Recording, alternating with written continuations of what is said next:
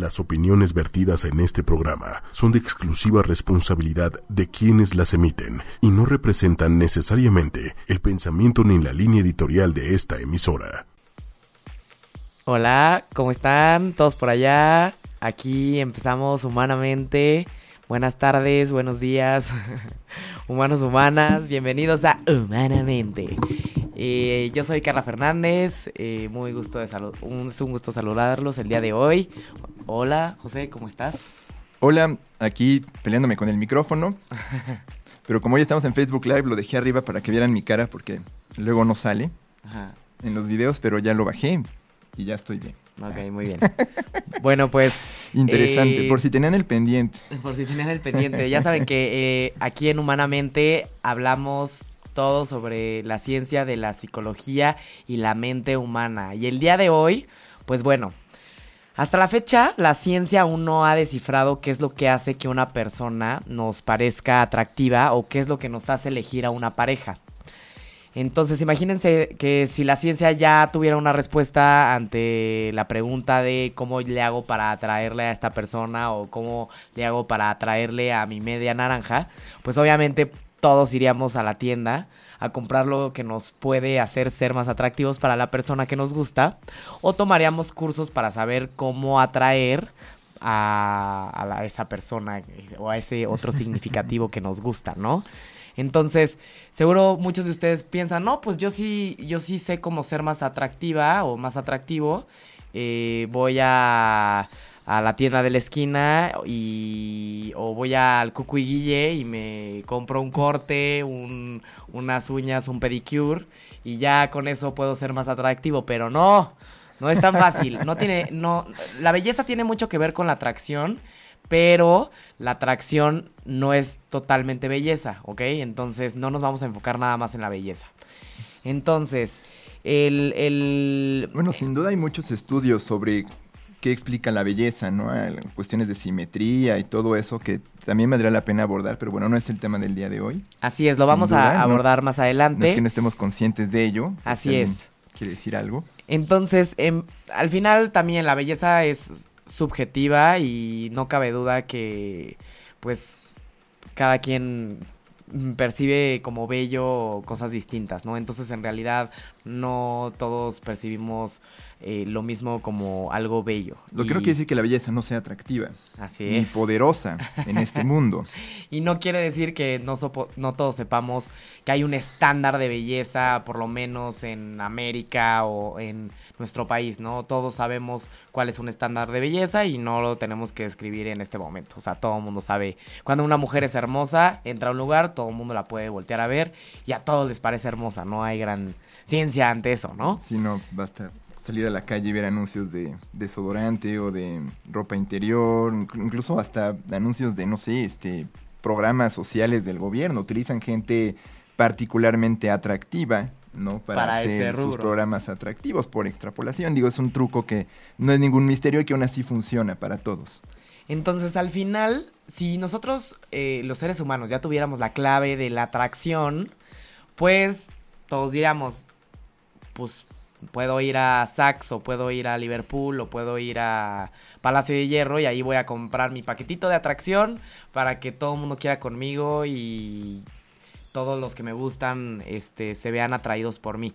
Pero no, desgraciadamente eso no lo compran en ningún lugar, aunque de repente hayan visto su perfume de Poison que dice que tiene feromonas y que si se las echan van a tener a todos los hombres como perros encima de ustedes, pero no. No, No, todavía no tenemos eh, la clave de la atracción. Así es, ni, ni estas marcas de desodorante, ¿no? Que dicen que tienen feromonas también y que hacen a los hombres más atractivos, tampoco funcionan. Tampoco si van al mercado de Jamaica, eh, si es en Jamaica, no es en Sonora, perdón, si van al mercado de Sonora, les van a vender que si Toloache, que si hazme las mías, que si siete machos, que si esas cosas realmente no funcionan. Ahora, yo me acuerdo en, a finales de los 90, principios de los 2000, se puso muy de moda un, un supuesto curso de seducción que vendían en Francia. y que creo que luego estaban abriendo sucursales aquí en México, que eran seductores profesionales que enseñaban a hombres cómo ser mejores seductores, cómo decir trucos, como Hitch. Ah. Estos famosos pick-up artists o artistas como de levante o de ligue, que se supone enseñan trucos basados supuestamente en ciencia y antropología que te hacen como infalible ante las mujeres. Esos tampoco, digo, generalmente son estafas, no, no necesariamente tienen la clave de, de ligue, simplemente pues juegan con las inseguridades de muchos hombres allá afuera, ¿no? Para que pues, se sientan más seguros de sí, sabiendo que tienen su certificado de seductores profesionales. Pero bueno, siempre ha sido una de nuestras búsquedas, encontrar este secreto de la atracción, la ley de la atracción, cómo podemos comprenderla y controlarla. ¿Cómo puedo yo controlar el deseo de otros y cómo puedo yo entonces hacerme más deseable? Es algo que a todos nos intriga hasta el momento en que nos levantamos en la mañana y decimos, a ver, ¿cómo me voy a ver hoy? ¿No? Para ser mínimo, pues no desagradable al ojo de los otros. Claro, y pues en realidad existen, bueno, recuerden que en primera la atracción es uno de los procesos más inconscientes y yo creo que con respecto a la ciencia del ser humano, el inconsciente es lo que es de lo que menos tenemos ciencia. Yo creo que del ser humano lo que menos conocemos eh, es el inconsciente y aunque los psicoanalistas les digan muchas cosas del inconsciente, sobre la atracción se sabe muy poco. ¿Por qué? Porque pues al final todos somos seres humanos, todos somos distintos y aunque somos la misma especie parecería que no. no, porque somos muy distintos, la verdad, ¿no? Entonces, el pues todo el mundo sabe, cuando te sientes atraído por alguien, a veces no sabemos ni por qué es, únicamente como que algo pasa dentro de nosotros que nos sentimos bien y empieza a cambiar la, la temperatura de nuestro cuerpo, empieza a acelerarse nuestro corazón.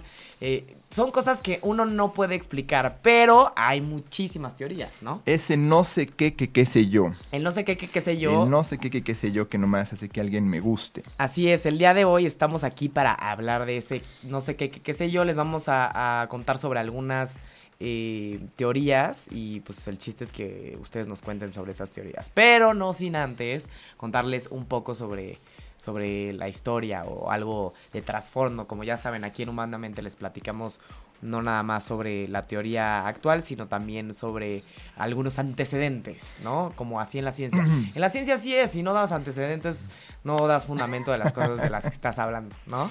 Pues bueno, yo creo que eh, aquí nos gusta mucho ir al origen, sobre todo si estamos hablando desde Occidente. Eh, entonces, bueno, nos pusimos a estudiar un poco. Y la atracción y el deseo, como hemos dicho antes, siempre han sido tema de interés para nosotros los humanos. Se han escrito innumerables poemas, teorías económicas, principios matemáticos y libros de ciencias sociales para tratar de explicarlo e incluso domarlo y controlarlo. Algo en lo que todos sí estamos de acuerdo es que en el día a día no podemos evitar percibir nuestro deseo por los otros como algo caprichoso, impredecible, persistente, necio. Y bueno, lo mismo nos puede hacer sentir muy bien, pero también algo que entendían sobre todo las personas en la antigua Grecia es que también el deseo puede hacernos sentir mal, puede hacernos sentir miserables y nos hace lo mismo sentir vivos que matarnos. Para ello ellos tenían a un dios que era hijo de la diosa Afrodita, que era el dios Eros, o también conocido como el dios Amor. De hecho, la palabra amor viene de ahí. Y bueno, así lo veían ellos. Eros es hijo de la eh, y una entidad independiente de Afrodita. Afrodita era la diosa del placer sexual. Eros era su hijo y era el dios del deseo y la atracción. Ahora, era, según Hesiodo, el más hermoso de los inmortales y presidía tanto en las decisiones amorosas de, hombres normales, de, los mortales, pero también de los dioses. Incluso el mismo Zeus, el dios más poderoso de todos, también tenía deseos influidos por Eros. Entonces era algo así como el, el que a todos les caía por igual, el dios amor, el dios Eros. Y bueno, se cree que él mismo inspiraba amor profundo, amor bello, pero también inspiraba violencia y devoción que podían noblar el intelecto. Eros era como esta cosa medio juguetona que podía hacer que nuestras ideas fueran completamente nubladas y entonces la razón dejara de operar. Era como alguien que embrujaba, alguien que nos encantaba. Yo creo que de ahí viene lo de la guerra y el amor, ¿no? Como... ¿Todo se vale? Sí, y pues también en el amor hay mucho pues también un poquito de odio, yo creo, ¿no? Y violencia y cosas feas, ¿no? El amor no nada más es puro color de rosa, ¿no? De hecho, este, esto es lo interesante. Estos cuates sabían que el amor podía, o el deseo podía hacernos sentir mal, podía inspirar muerte. La gente se suicidaba por amor desde siempre. Siempre ha sido como estas ideas del amor no correspondido, el amor imposible. Siempre han sido narrativas en todos nuestros este, mitos y cuentos en toda la psique del, del, hombre, porque al, final la pelea por una pareja, la pelea por alguien que nos aprecie, la competencia por ser atractivos a otros, es una tensión muy humana, es una, es una tensión hasta incluso animal. Entonces, que los griegos desde entonces reconocieran esta tensión y encontraran una forma tan, tan bonita de representarla como un dios que estaba en todos, era un dios así como que le llaman también demoníaco, que quiere decir que no es como tan virtuoso, tan divino, pero que está ahí y está en todos. Y es, y es fascinante el mismo Platón, bueno, eh, cuando escribe sobre Sócrates en el banquete platónico, todo el banquete platónico es un texto muy importante sobre el amor en la antigua Grecia, y, al final llegan a la conclusión de que Eros es alguien que nos inspira a buscar la belleza, porque la belleza se entiende como un reflejo de la virtud y la bondad. Todo aquello que es bueno, verdadero y virtuoso, por ende lo vamos a encontrar bello. Y esa búsqueda de lo bello, a partir o, como una forma de acceder a lo bueno y lo verdadero, es lo que nos inspira Eros mismo. Entonces, Eros es una especie como de rey que influye en todas las pulsiones humanas, en todas las búsquedas de vida, pero que pues en esa búsqueda, en esta obsesión, en esta intensidad por la verdad y la virtud, puede hacer que perdamos el camino. Entonces, eso es bien interesante, es una fuerza cósmica. Entonces, Eros es el dios del amor. Del amor, que es diferente al deseo sexual. O al placer o al gozo. Por ejemplo, el dios del gozo es Dionisio. Dionisio tenía su, corte y Eros siempre estaba por ahí. Entonces, los griegos tenían esta forma como muy simpática de, clasificar las emociones. Entonces, el impulso amoroso es una cosa que no está desligada del placer por placer de Dionisio, pero tampoco está desligada de la búsqueda de, de placer sexual que es Afrodita, ¿no? Entonces... Claro, aquí, por ejemplo, hablando de esto, podríamos pensar que ¿Qué es la atracción, no? Pues hay atracción física, hay atracción sexual, hay atracción de pareja estable, hay atracción de diversión, hay atracción de muchas cosas. O sea, al final no es lo mismo que una pareja dure muchos años eh, la atracción que la atracción que puedas tener a esa persona o la atracción que puedas sentir a alguien que quieres un one night stand, ¿no? No, y eso es chistoso porque Eros inspiraba lo mismo amores eh, efímeros que, eh, por ejemplo, en los matrimonios, las damas que se casaban con los hombres rendían tributo a Eros. Muchos platos que se decoraban en los matrimonios presentaban el, niño este, el cupido, con sus alitas, eh, a, Eros. Entonces también se le relaciona mucho con las reglas sociales, con a quién escoges como amigo, o incluso al matrimonio o a, la, o a la virtud. Entonces era un dios que está en todas estas búsquedas. Lo mismo en los amores efímeros, y lo chistoso es que era un dios que cambiaba de forma. Entonces a veces adquiría la forma de una bestia, a veces de un rayo de luz, a veces de viento, porque pues el amor está en todo. Claro, y el amor. Y el amor así como nos puede hacer muy felices, nos puede hacer muy infelices. Exacto. Él mismo fue producto de amores bastante, bastante lastimeros. Eh. Hay una famosa historia de amor y sí que no lo podía ver porque era un dios, entonces él la visita, pero ella no lo puede ver. Entonces era, Eros era medio camaleónico, igual que el amor y también eh, la ciencia de la atracción también es muy camaleónica. La verdad es que nosotros les podríamos preguntar a ustedes cuáles son las teorías que han escuchado sobre la atracción. Típico, lo de las feromonas, el olor, lo de la simetría de las caras, lo, qué tanto nosotros en la cultura podemos encontrar a alguien bello o no, eh, los valores, tener valores muy parecidos a una persona, eh, ver cosas en una persona que se parecen a nosotros, eh, similaridades, ¿no? O sea, hay mil cosas, la genética, la personalidad, hay teorías de todo. Y el chiste aquí es que ustedes nos platiquen cuál sería la teoría con la que más ustedes congenian y pues obviamente eh, nos encantaría que se comunicaran con nosotros a través de las diferentes redes sociales que eh, son en Twitter a través de arroba 8 y media oficial, 8 con número. número y lo demás con letra.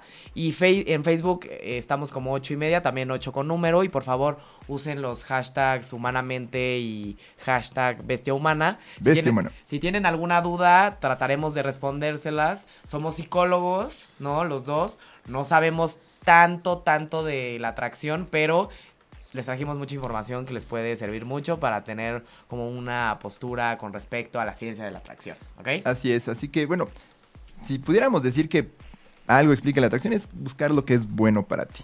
Eso es increíblemente subjetivo, impredecible. A veces creemos que, es bueno para ti. No, porque es lo que al final estos cuates se intuyan en ¿no? y me gusta mucho. Creo que hay mucha elocuencia en estos mitos viejos. a veces es bueno sacarlos, ¿no? Para, para reflexionar sobre esto. Y es un ejercicio que, bueno, me gusta mucho hacer. O sea, en, este tu programa. postura el amor es lo que es bueno para ti. Lo que es bueno para ti. Buscar lo que es bueno para ti. A veces en esta idea de lo que es bueno para nosotros podemos estar errados, pero es esta búsqueda constante. Que eso es justo, ¿no? ¿Cuál es, en tu perspectiva, qué es bueno para ti?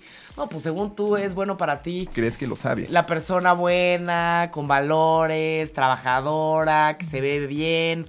Y de repente estás buscando a alguien que no chambea, que se ve no tan guapo, que es borracho, ¿no? Y uno dice, pues es que ¿por qué te gusta? Y aquí esa es la pregunta, o sea, ¿por qué a veces nos gusta alguien que no se supone que es lo mejor para nosotros? Y ahí es donde entra esta parte inconsciente de la, de la que les estamos platicando. Hay, hay canciones muy buenas sobre toda esta tensión de eres tan bueno o tan buena para mí que probablemente me hagas daño, ¿no? Como el azúcar refinada, ¿no? Eres muy dulce, pero igual no eres buena para mi salud. Entonces, de estos engañitos también... te, am- te amo tanto que duele. Te amo ¿no? tanto que duele, ¿no? Este, este- esta intensidad tiene alguna explicación. Y bueno, yo personalmente no creo que exista una sola teoría. Lo bueno es que aquí traemos varias, ¿no? Y bueno, siempre entendamos este fenómeno como algo multifactorial. Es algo que no nos vamos a cansar de decir en este programa. Entonces, cualquier cosa que digamos aquí no es la única explicación, ni la explicación absoluta. Simplemente son las mejores que pudimos encontrar y que explican en cierta medida eh, cómo nos ayudan a entender más bien cómo y por qué elegimos a quién elegir.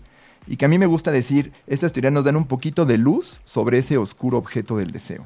Ándele. Entonces, un poquito de luz sobre ese oscuro objeto del deseo. Ustedes tendrán sus motivos personales por los cuales a alguien les gusta algo, pues, o les gusta a alguien, ¿no? Compártanlo si quieren, ¿no? No, a ver, eso es- Contéstenlos. Eso definitivamente es un motivo de terapia. ¿Por qué me gusta ese malandrín, no? ¿O por qué me gusta ese patanazo? Ese Ah, bueno, patanazo. Pues hay muchas cosas y muchos factores que definen eso. Entonces, una de las teorías de la atracción eh, entre dos personas es el principio de familiaridad. ¿Qué es familiaridad? ¿Qué tanto yo encuentro a alguien familiar? Es decir, como que me recuerda a algo, como que me recuerda a algo que ya vivimos, ¿no? Entonces, a ver, diversos estudios han mostrado que nos sentimos atraídos a lo que nos parece familiar, como les estoy diciendo, ¿no? Las personas que nos parecen familiares porque nos sentimos seguras con ellos. Evidentemente alguien que ya conocemos nos hace sentir seguros. ¿Por qué? Porque lo conocido es nos hace sentir bien, lo desconocido no nos hace sentir bien. Lo desconocido le da miedo al ser humano en general. Más vale malo por conocido. Que Qué bueno por conocer. Definitivamente, ¿no? Entonces, eh, cuando nos sentimos seguros con una persona o nos sentimos familiares, pues sabemos que esa persona no nos va a lastimar. Y evidentemente a cualquier animal o ser humano va a preferir estar con una persona que ya conoce que con una persona que no conoce. Entonces la pregunta aquí es, no, pues este cuate me encantó, amor a primera vista, en mi vida lo había visto, pero pareciera que te- tiene rasgos físicos que se parecen mucho a alguien de tu pasado o a alguien de tu familia, ¿no? Entonces, pensemos esto de la familiaridad como algo inconsciente, como algo que no estamos este pues aware o estamos viéndolo totalmente no es algo que pasa en, en, en otra en, en otra estrato de nuestra piel y de nuestra mente no o sea no nos damos cuenta cuando alguien nos gusta y es familiar no es como que ah mira ese me encanta tengo amor a primera vista se parece a mi papá no Bueno, luego a veces hasta el nombre, ¿no? Yo, yo he sabido de gente que...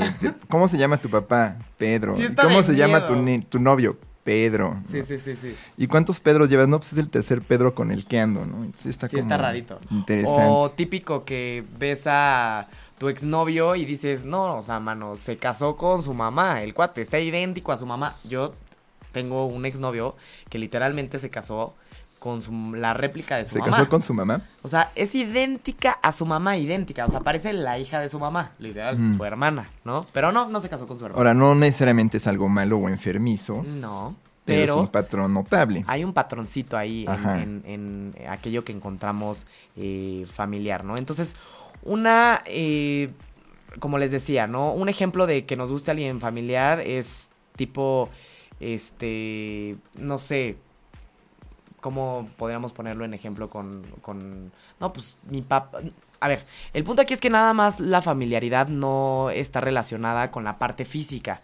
También la familiaridad está relacionada con la parte eh, conductual, con nuestros comportamientos, con nuestra personalidad, Claro. ¿no? Entonces, puede que alguien te pueda gustar mucho, no necesariamente porque físicamente se parezca a alguien que conoces o a alguien de tu familia, como, como lo diría Papa Freud o como diría el psicoanálisis, que como ustedes saben, el psicoanálisis habla todo el tiempo de que estamos enamorados, que las mujeres están enamoradas de sus papás, que los hombres están enamorados de sus mamás, ¿no? Pues aquí hay un rollo de atracción con, con Freud y la familiaridad muy, muy fuerte, ¿no? Entonces, eh, típico que te gusta el cuate que tiene eh, muchas características parecidas a tu papá y no quiere decir que físicamente se parezca a tu papá, pero pues, tal vez si tu papá No sé, es- sabía mecánica muy bien y este cuate le gusta arreglar coches, pues obviamente lo encuentras masculino, porque tu ideal masculino entendido, pues es el de tu padre arreglando un coche. Exacto. Entonces este cuate así, ah, no sé, con, con la llave de tuercas ahí, sacando motores y cambiando aceite y esas cosas, pues sí, obviamente vas a encontrarlo atractivo. Ajá, o tal vez, por ejemplo, un hombre tiene una mamá trabajadora, pues va a buscar a una mujer que le guste trabajar, ¿no? Porque Ujú. vio a su mamá todos los días trabajando. Entonces ahí viene como. O no necesariamente es a lo positivo, ¿no? Tal vez si tu papá es alcohólico, puede que busques a un cuate que tiene problemas con el alcohol. Aquí no quiere decir que les llame la atención algo que es malo para ustedes o que les guste que las traten mal o que los traten mal, pero sin querer, sin darnos cuenta, lo familiar nos atrae, aunque sean cosas familiares negativas, porque claramente nuestro pasado no tiene puras cosas positivas, también tienen, todos tienen en el pasado cosas negativas y también nos pueden llegar a gustar cosas negativas en la gente. Y por eso, ahí- de ahí viene este rollo de, ay, es que no entiendo por qué me encanta, o sea, es un cabrón y me encanta. Bueno, pues te encanta porque seguro tu papá también era un cabrón o tal vez te encanta porque seguro había eh, alguien en, tu casa que tenía un comportamiento muy parecido, ¿no? Entonces, pues hay que dejarse llevar. Ándale, a veces puede ser un hermano mayor o un primo, una, una presencia igual masculina que tenía mucho poder en la narrativa familiar y que está el clásico síndrome de, bueno, pues no pude reparar ese, pero ahora que tenga un novio patán, lo voy a reparar. Ahora, no, no hay que patologizar esta clase de búsquedas. Al final, nuestra idea de lo masculino y lo femenino ideal pues se construyen a veces de la observación de nuestros padres y hay ciertos estereotipos de lo femenino y lo masculino que vienen de esta observación. Por ejemplo, ah, el clásico, a un hombre le llegas por la panza, ¿no? Una chica que, que cocina rico, hay cuates que lo valoran mucho porque igual su mamá cocinaba muy rico, ¿no? Y luego es motivo hasta de disputas familiares, no cocinas como mi mamá y no sé qué más. Entonces, no, digo, más allá de también colgarle como este rollo de, ay, tienes un complejo de Edipo y seguro estás muy mal, ¿cómo te quieres echar a tu mamá? Bueno, es normal, al final aprendemos estos lugares de lo femenino y lo masculino y qué tan atractivos son observando a nuestros padres y a nuestras familias y por supuesto que van a influir en, en las parejas que buscamos. ¿no? No, aparte, eh, lo, gen- lo femenino y lo masculino ahí tienes un punto. En una de esas, tú como mujer te llama la atención alguien que tiene características como tu mamá. O sea, en realidad no hay una este, receta para esta parte de la familiaridad. Pero eh, esta atracción familiar puede ser, como les decía, ¿no? Para bien y para mal y Para hay que mal. aceptarla, ¿no? Exacto. Entonces, al final, ¿ustedes qué piensan? Cuando alguien te parece familiar, sí puede ser que te atraiga o no. Esa es una de las teorías. La verdad es que nuestro sentido común nos puede decir que sí, definitivamente, cuando algo te recuerda a, pues hay ahí un conecte, ¿no? Nos, nos da pertenencia, nos da identidad. Nosotros está- somos como, como puertos abiertos que están esperando a que conecten las piezas de allá afuera con nosotros mismos. Y obviamente si alguien de allá afuera conecta con tu historia, pues ¡pum! te enamoras, ¿no? Entonces ahí está el principio de, fa- de la familiaridad. Caprichoso Cupido. Así es. Exacto. Pues muy bien. Ahora, más allá de la familiaridad, qué bonito es lo bonito.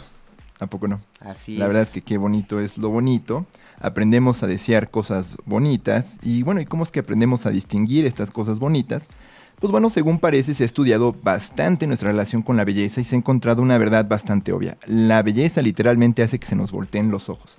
Tú vas caminando por la calle, estás en el metro y de pronto, como la canción de James Blunt, ¿no? Así, te vi caminando en la calle y estás bien guapa.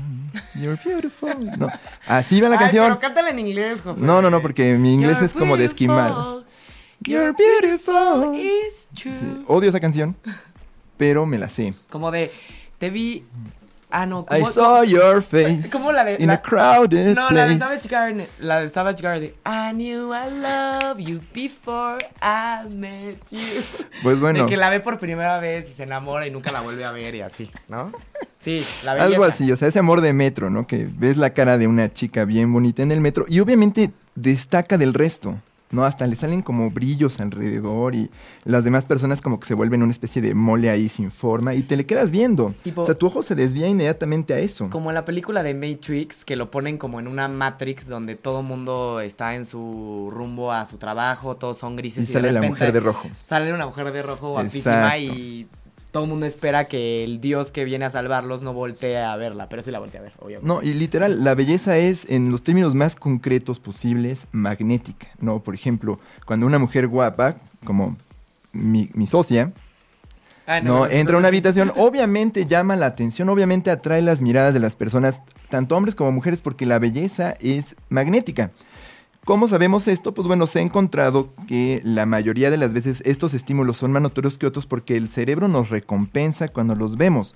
¿no? Y, bueno, esto lo encontraron, por ejemplo, estudiando primero ratoncitos, ¿no? Como cualquier otro estudio psicológico, ne- neurológico, primero estudias ratoncitos y vieron que hay un receptor particular que son los receptores mu opioides, que tienen mucho que ver con este circuitaje que tanto nos gusta hablar aquí en Humanamente, que es el circuito de recompensa. Entonces, encontraron que alterar estos receptores mu hacía que influyera mucho en cómo es que los animalitos, las ratitas, elegían más ciertos alimentos sobre otros o elegían más ciertas parejas por encima de otras. Entonces, digamos que había, había alimentos más atractivos que, que estimulaban más estos receptores mu que otros, y así como había también ratitas que estimulaban más estos receptores mu que otros. Entonces alteraron los estímulos y podían como más o menos forzar qué ratitas querían con qué ratitas o qué alimentos escogían. Ahora, esto no lo podemos hacer con humanos porque sería poco ético. Y bueno, no es la única explicación. Pero sí hubo un estudio que más o menos buscó encontrar esta misma relación entre receptores mu y, y belleza y, y cómo es que el circuitaje del cerebro nos recompensa cuando vemos algo bello. Y lo que hicieron fue este... Literal, cuando José dice eh, que el cerebro se recompensa cuando vemos algo bello, es que literalmente sentimos rico cuando vemos Sí. algo rico, ¿no? Se activa este... Si vemos a un cuate rico, pues sentimos rico. Y si vemos a una chava guapa, sentimos bien, ¿no? Exacto, esta sensación como rica, como, como, Como placer. Pero la recompensa, y esto es bien simpático, la el circuito de recompensa tiene mucho que ver con que nos guste algo, pero también con la expectativa de que ya queremos ver algo. Cuando te dicen, cuando te hablan de una comida y se te antoja cuando la ves en la tele o te hablan de ella, ahí se está activando el sistema de recompensa también, te está preparando para algo rico. Entonces lo mismo sucede con la belleza, como que la belleza genera mucha expectativa, pero también puede generar ansiedad. Y esto es simpático, es como si el cerebro hubiera encontrado a hieleros, ¿no? Esta, esta como expectativa, esta ansiedad. Y lo que hicieron para estudiarlo en humanos fue que, bueno, se invitó a varios hombres heterosexuales a un laboratorio, a un laboratorio perdón, para que vieran rostros femeninos y calificaran su nivel de belleza. Sí está medio misógino, medio obtuso, pero bueno, es el primer estudio que se les ocurre hacer al respecto.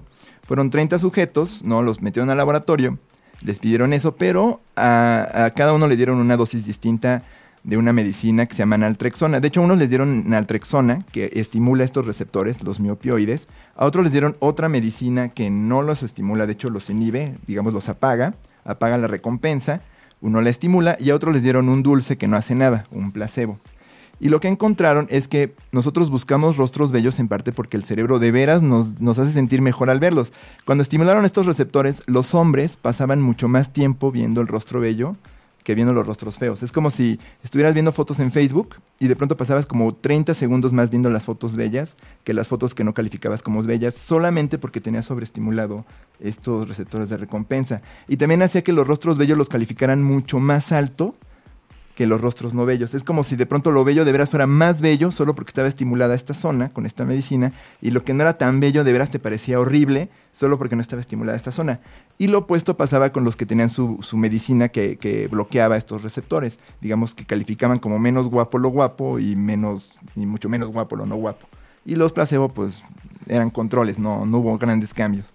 Que ahí está interesante porque definitivamente, como decíamos, la belleza está en los ojos de, la que- de los que la miran, ¿no?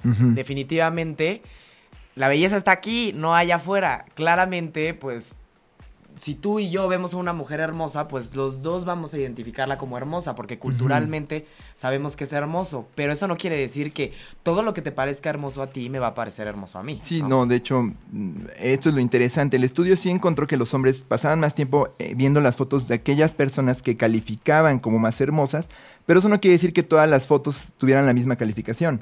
Entonces sí encontró cómo es que respondemos frente a la belleza, cómo es que nuestro cerebro nos enseña a buscar belleza pero no enseña, o sea, no, no explicaba este estudio, y eso es lo interesante, cómo es que elegían esta belleza.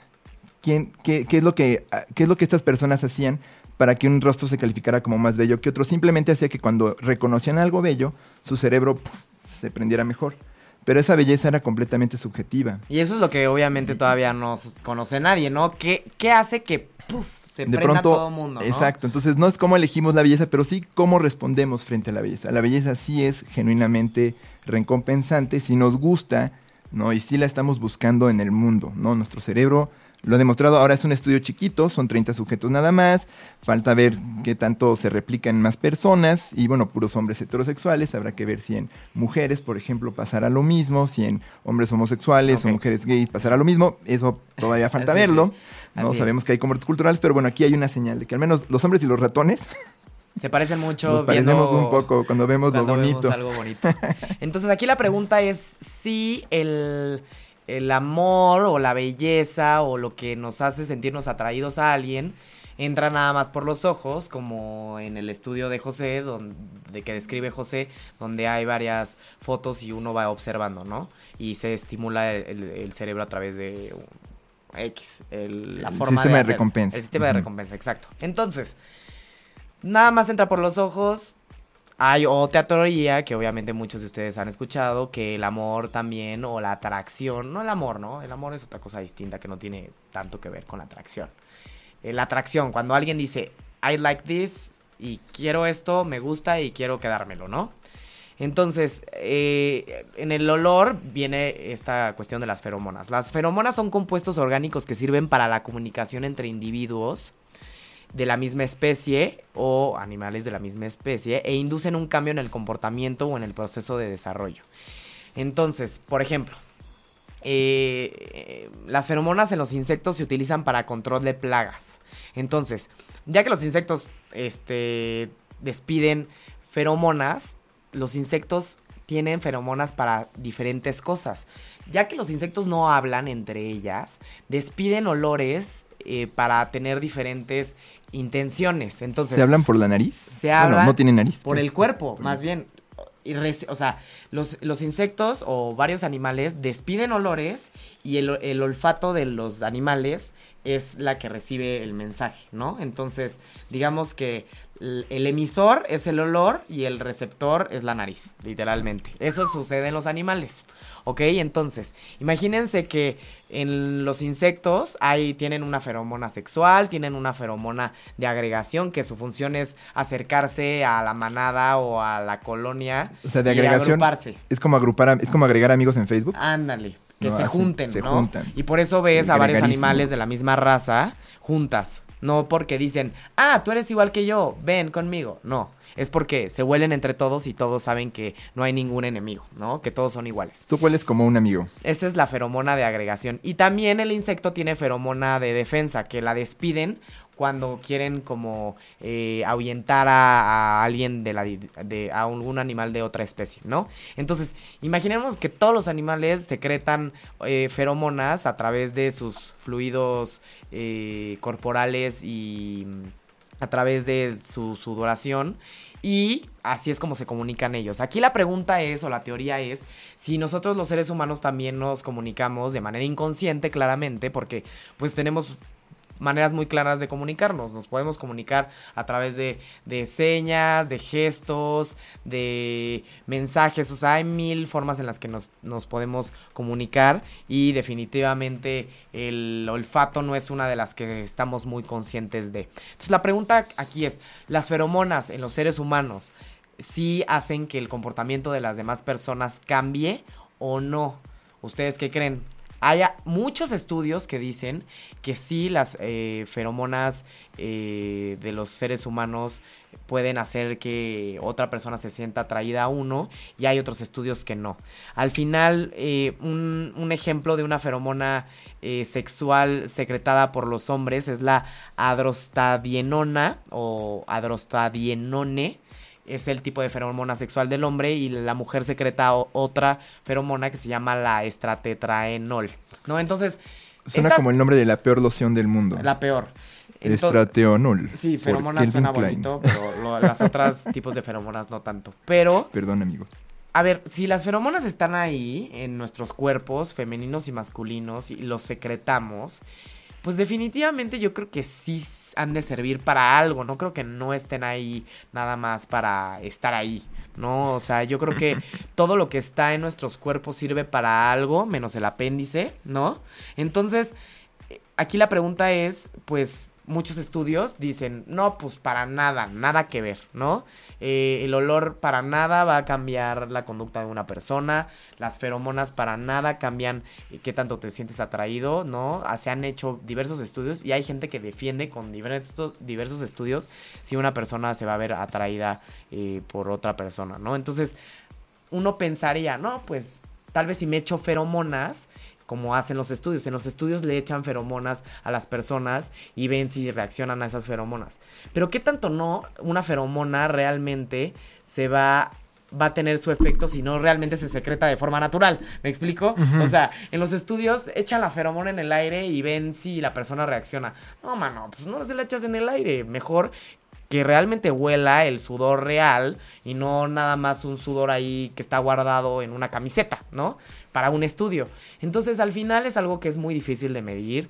Eh, la parte inconsciente que tenemos, porque claramente, así como los animales, ustedes creen que los animales identifican, hola, aquí hay una persona que huele igual que yo, esta persona tiene la misma estatura que yo y el mismo peso que yo, por eso puede venir a colonizar conmigo. No, al final, nosotros no nos damos cuenta cuando una persona realmente, por el olor, va a ser eh, compatible con nosotros, ¿no? Es completamente instintivo. Es instintivo. Eh. Los instintos son muy difíciles de medir, son muy difíciles de, de analizar en los seres humanos, porque eh, los seres humanos tenemos tantas formas de comunicarnos que el instinto también, como es inconsciente, pues también es muy difícil de medir. Entonces, pues no lo sabemos si las feromonas realmente eh, hacen un cambio en la, conducta de los demás, pero pues ustedes díganos qué piensan. Sí, y bueno, está, está interesante. Al final el olor sí es uno de los, eh, por ejemplo, de todos los sentidos, todos los, todos los sentidos en el cerebro pasan por el hipocampo hacen ahí como una especie de estafeta, como que el hipocampo los procesa antes de que vayan al cerebro, pero el olor no. El olor va derechito a los sentidos de la memoria y de las emociones. Entonces, sí es cierto que, por ejemplo, cuando hueles algo que te recuerda a alguien, este recuerdo es mucho más poderoso que si lo ves o si. Entonces, sí es muy instintivo el olor. Y sí es cierto que cuando algo huele rico te atrae, y cuando algo huele mal, pues es repulsivo. Un hombre que huele muy feo, que huele a que no se ha bañado en seis días, por mucho que esté guapo, probablemente no lo encuentres tan atractivo o te cueste más trabajo estar cerca de él porque huele muy feo, aunque el cuate sea igual muy bien hablado y muy guapo. Les atraen los que apestan. Bueno, hay un estudio, hay un estudio que, que, que, analizó respuesta de las mujeres ante camisetas sudadas el año pasado. Yo recuerdo se publicó hace poquito. Eh, bastante simpático el estudio y encontró que sí, había como hombres que, que, que despedían un cierto olor más masculino que otros, como que si había una especie como de peste ahí que era como asociada a rasgos masculinos. Entonces está muy, muy, muy mal. Es como cualquier forma de gobernabilidad. Es como, existe el recurso, ahí está. Sí, pero está bien difícil, está bien de huevos usarlo. Es como las becas del INADEM. Ahí sí, ahí están. Abiertas.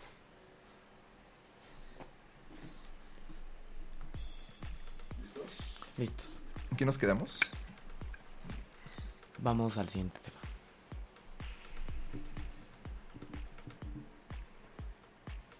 Hola, ya regresamos, nos caímos un rato, pero ya estamos aquí de regreso. Con, eh, para los que se acaban de conectar ahorita, estamos hablando de la ciencia de la atracción. ¿Qué es lo que hace que nos... Eh, atraiga. Nos atraiga una persona o le gustemos a otra persona. Hay varias teorías y estamos empezando a describir una de ellas, ¿no? Eh, terminamos con la anterior que era sobre el, las feromonas. Las feromonas, así es. Las feromonas. Y bueno, ya para cerrar, estamos hablando de un estudio que estudió camisetas viejas, ¿no? Y sudadas, a ver cómo respondía la gente. Sí hay ciertos olores que se asociaban un poquito más a masculinidad que otros. Y bueno, también íbamos a empezar a hablar un poquito de este complejo que le llaman de histocompatibilidad, que es que tanto yo encuentro otro organismo compatible con el mío y que tiene mucho que ver con este rollo de, del olor o la, la vibra, digamos, eh, biológica o primitiva que tiene otro. Y como es que como seres también nos rodeamos de, de personas que, que, en cierta manera encontramos compatibles con nosotros, incluso a un nivel muy primitivo. ¿no? Yo es algo que está en casi todas las bestias, incluyendo las bestias humanas. Y bueno, bestia humana. Bestia humana, ¿no? y siguiendo un poquito con esta idea. Siguiente, este teoría sobre la atracción. Esta teoría sobre la atracción es un poquito menos biológica que las que hemos estado revisando hasta el momento, o menos, este, eh, digamos, eh, inconsciente y un poquito más, podríamos decir, consciente, pero no tanto, que es eh, el pareamiento por afinidad, que tiene mucho que ver con lo que hablabas de las feromonas y estos gregarismos, también tiene un poco que ver con, con lo que discutíamos de de por qué encontramos a ciertas personas más atractivas y bueno, con el rollo de la familiaridad, que es este, digamos, fenómeno que le llaman el pareamiento por afinidad selectiva, que es elegimos parejas que encontramos tienen las mismas características físicas, sociales, económicas y psicológicas que nosotros mismos, ¿no? Digamos, buscamos gente, esto de que los polos opuestos se atraen, no necesariamente es cierto en muchos casos, estos cuates hay una serie de gente que estudia este fenómeno así, pareamiento por afinidad selectiva, y posicionan que no, los opuestos no se traen, de hecho elegimos personas que más o menos encontramos parecidas a nosotros y que por ejemplo pocas veces, pocas veces realmente tenemos parejas que son completamente o diametralmente distintas a nosotros. No quiere decir que estas relaciones no sucedan, pero generalmente el compromiso a largo plazo, estos cuates dicen, se encuentra entre personas distintas. Por eso, por ejemplo, eh, observamos que la gente guapa pues anda con gente guapa. La gente rica anda con gente rica, la gente que igual tiene cierto nivel de educación anda con personas que tienen niveles similares de educación. Generalmente sí buscamos, eh, digamos, igual en las sutilezas sí encontramos cosas un poquito diferentes, pero eh, al menos esperamos que vengan como de una especie de caldo común al nuestro, ¿no? Si, nos, si nos agregamos de esa forma. Y bueno, eh, esto lo han posicionado mucho en estudios en economía, en psicología, en ciencias sociales, este, y digamos que no hay mucha evidencia empírica que la demuestre, pero es como una teoría que a partir de observaciones y, muchas hipótesis ahí sobre, no sé, nivel de gasto y, más o menos cómo se agrupa la sociedad, cómo es que existe un sistema de clases, asumen que sucede, ¿no? Entonces, eh, digamos que el concepto de ligar, ¿no? Se explica por esto, ¿no? Yo ligo con alguien que es como yo. Entonces, o, por ejemplo, también explica por qué muchas veces en los grupos de amigos, eh, muchas veces competimos por la misma chica, porque como es de nuestro mismo grupo social, pues luego pues nos gusta la misma, pues porque igual nos es atractiva a todas, que estamos en el mismo círculo, porque todos la encontramos similar a nosotros.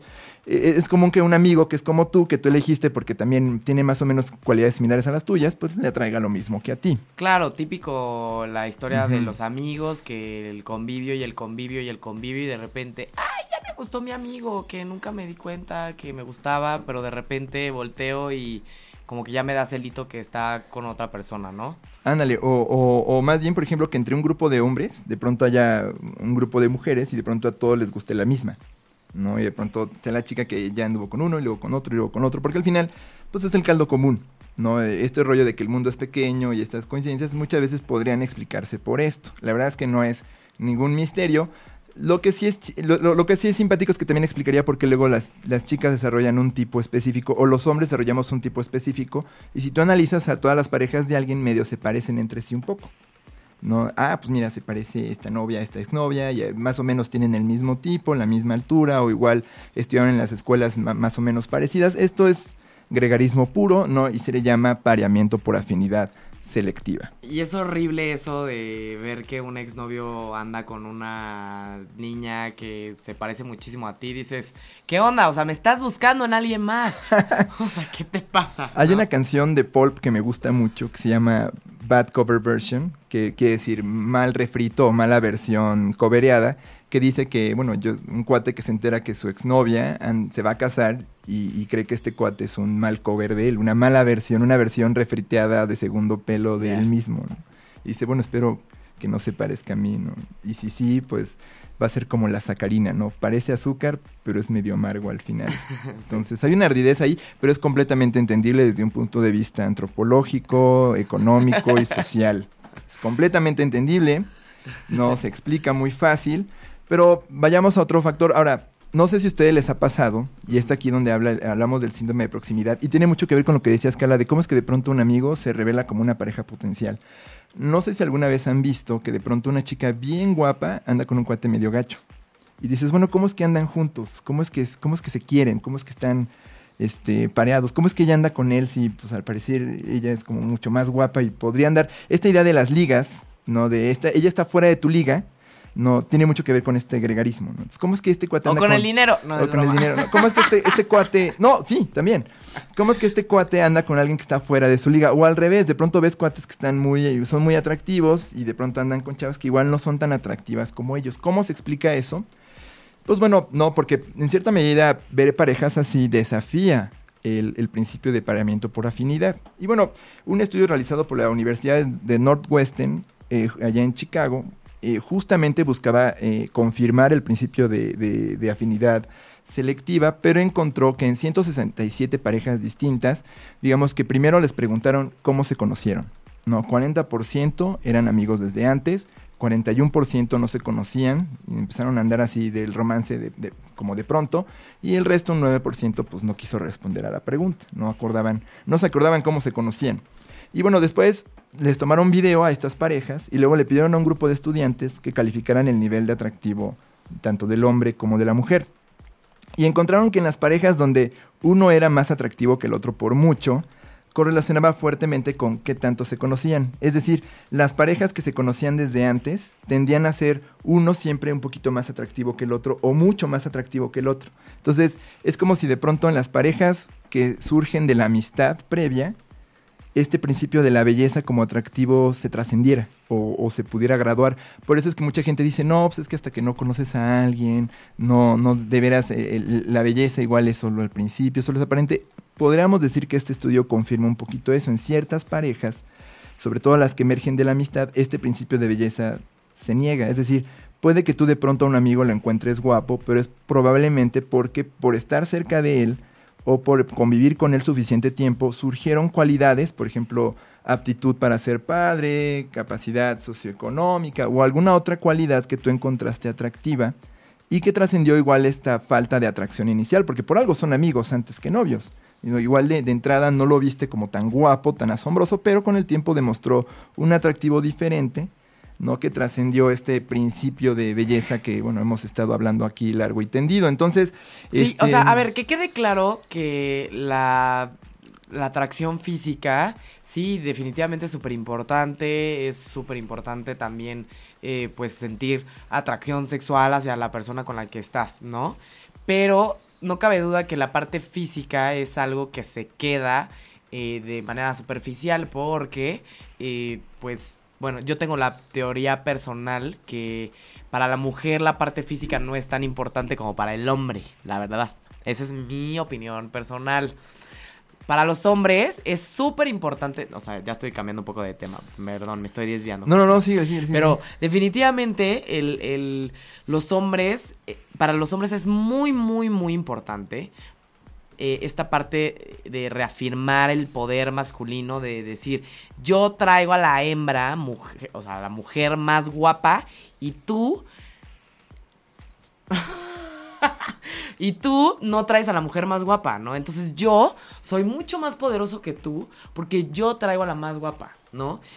Para sí, las es mujeres, un ideal masculino, la verdad. Y la publicidad de, capitaliza mucho con eso. Es como es un cierto, rollo de territorio, cierto, como de que yo tengo más poder que tú, yo soy el macho alfa, porque yo tengo un asset eh, que también me hace muy no, feliz no, y, y, todo. Y, y toda la industria de, de por ejemplo, eh, los centros nocturnos y todo capitalizan con eso. Tú por una noche pues, eres el dueño, ¿no? De la más guapa, bueno, bueno, un montón de mujeres que en teoría son más guapas porque pues, a eso se dedican, ¿no? O sea, sí, sí es cierto, en cierta medida tenemos esta construcción de que el hombre tiene que ser a la más guapa porque te da cierto poder sobre el resto, cierto estatus. Sí hay, da un, hay un concepto de acabó. esposas trofeo, ¿no? Sí, que, sí. que, Donald Trump es famoso por eso. A ver, un hombre llega a un restaurante con una mujer hermosa y no solo ven a la mujer hermosa, ven al hombre que está con esa mujer hermosa porque dicen, este hijo de su madre que hizo para, para estar con esa mujer, ¿no? O sea, ¿qué hace? Este, hace, eh, ¿qué es? Eh, financiero, poderoso. Seguro este... es de varo, seguro tiene poder. La verdad es si que el cuate no es igual de guapo, algo debe tener. Claro, por supuesto.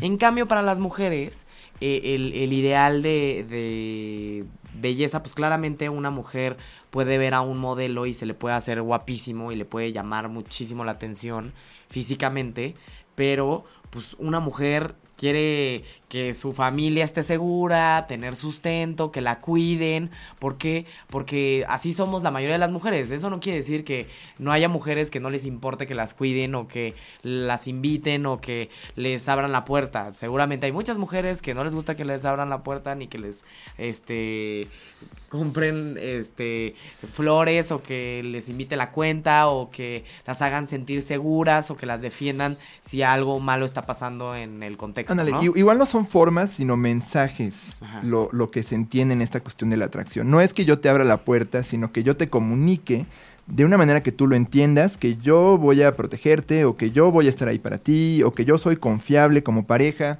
O sea, más allá de gestos, este, digamos, específicos que sirven para todas las mujeres o para todos los hombres, yo creo que son mensajes que se envían en esta hermosa interacción entre hombres y mujeres.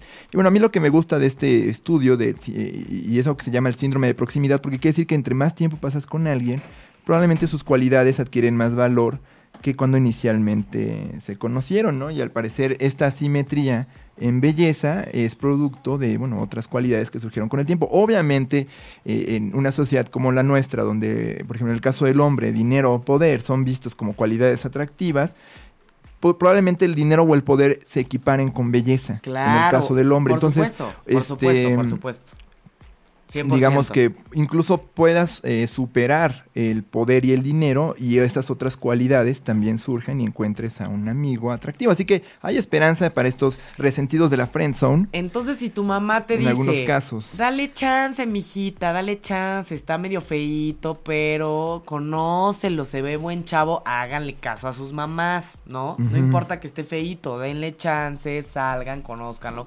Si salen, lo conocen y no les gusta, pues bueno, ya lo, lo le dicen que no quieren con él, ¿no? Pero siempre hay que conocer qué hay atrás del físico o de lo que se puede ver eh, eso, este pues en la superficie, ¿no? Y la verdad, el, Que no quiere decir que la superficie no sea importante, Y esto es una discusión que tenemos muchísimo. Yo creo que la frivolidad está subvalorada.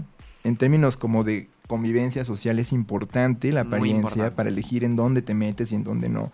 Eh, lo que hemos encontrado en el programa de hoy es que sí es un componente importante la belleza para dirigir muchas de nuestras acciones, pero Eros al final es caprichoso, ¿no? Y está en todo y en todos.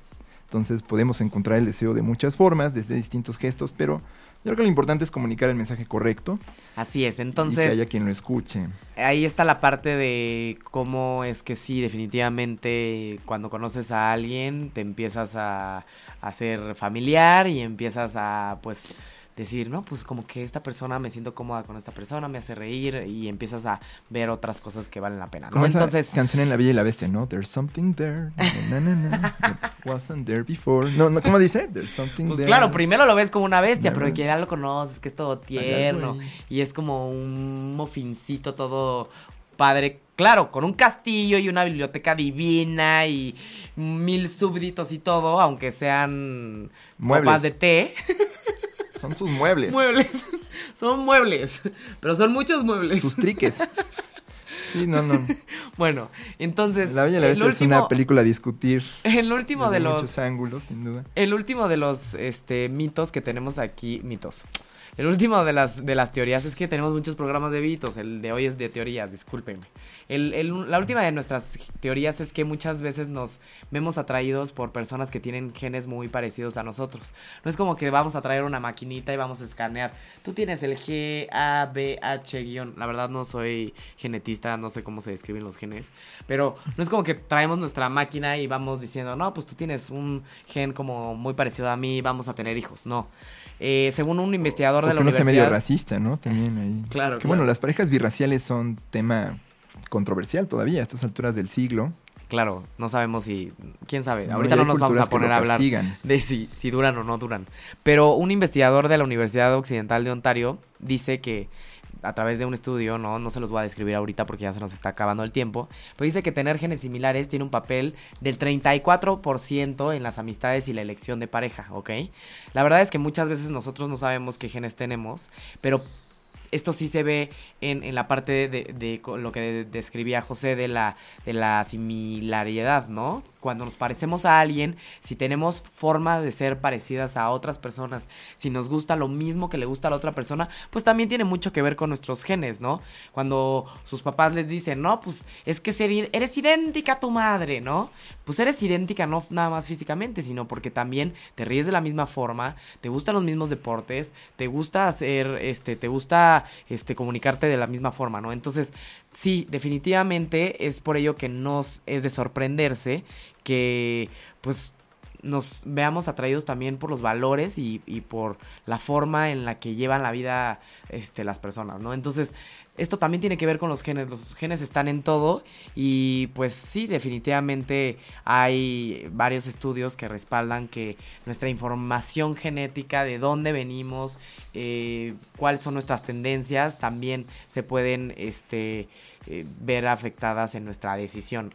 Definitivamente esto también es algo inconsciente, como les digo, no es como que tenemos nuestro scan interno de genes y tú tienes el mismo gen que yo, pero pues sí, hay veces que dices, no, pues esta persona como que se ve, este, que puede, pues buscar lo mismo en la, vida que yo, eh, le gusta hacer las mismas cosas que yo, tiene como cosas parecidas que yo, tiene una personalidad, no es igualito a que a mí, pero pues como que nos gustan las mismas cosas, ¿no? Entonces ahí está la parte de los genes. Entonces ya para terminar el- La, la, histocompatibilidad. la histocompatibilidad. La gen compatibilidad. Entonces, eh, ya para terminar eh, sobre los, los, las teorías de la ciencia de la atracción, eh, decidimos elegir el día de hoy el best seller, el perfume, eh, que es, es un libro, es una novela que también está hecha este, película, ¿no? Que obviamente rescatamos esta parte de las feromonas, porque definitivamente en esta novela publicada en el 85, pues Patrick Suskin describe cómo es que una persona, un, un cómo es que Jean-Baptiste Grenoir, Jean-Baptiste Grenoir. Grenoir eh, se ve atraído únicamente por el, por el aroma que despiden las personas y parecería que no se enamora de las personas sino nada únicamente del aroma. Obviamente pues no les podemos platicar más porque sí les vamos a echar a perder la novela, pero pues aquí es la pregunta, ¿no? Eh, ¿Es el olor? ¿Es, eh, eh, ¿Serán en las formas de la familia? ¿Será el dinero? ¿Será el, el- la, la forma física de su cara que se parece a mí y mi narcisismo y me reflejo en él y quiero con él? O sea, hay mil cosas, ¿no? Exacto, y bueno, lo interesante de la novela es que es un cuate que busca despertar amor en los olores, a través del olor. Eh, tiene muchas relaciones en su vida alrededor de los olores, pero lo, lo interesante es que él mismo no tiene un olor propio. Entonces, bueno, ahí hay, un, ahí hay un rollo también de, bueno, yo huelo a otros, pero... Pues ¿cómo claro, ¿quién se va a enamorar de él si no tiene un aroma propio, Entonces, ¿no? este rollo como de soy nadie, ¿no? Y hay otros, ¿no? Cuyas cualidades yo adquiero, o, o yo les doy a otros una identidad a través de un olor que yo como experto en perfumes les doy, o, o cómo es que percibo el mundo a través del olor. Eh, es, un, es un sentido muy ignorado. Al final del día damos mucho poder a la vista, damos mucho poder al oído, nos gusta que nos digan palabras lindas, nos gusta que alguien se vea bien, pero el olor es muy valioso y como que lo damos mucho por sentado y no le prestamos mucha atención. Entonces, Sí. bueno, a mí esto es lo que me gusta de la, de la novela. Es buenísima, se fue traducida en 40 idiomas distintos, fue un super bestseller y la verdad es que yo creo que Patrick Suskin literalmente pensó en esta parte de las feromonas y dijo voy a hacer un personaje súper interesante y monstruoso, porque es un poco monstruosa la novela, pero muy interesante. Sí, hay muerte y asesinato. Y olores feos y se imaginan cosas horribles, pero es muy interesante. El personaje crece en la, en la, en la Francia del siglo. XIX, ¿no? Siglo, Donde no había drenaje. no había drenaje, es una Francia llena de olores asquerosos, mercados de pescado, guácalas, ¿no? Y bueno, va a Venecia y también ahí todo huele muy mal, ¿no? Todo, todo es desagüe.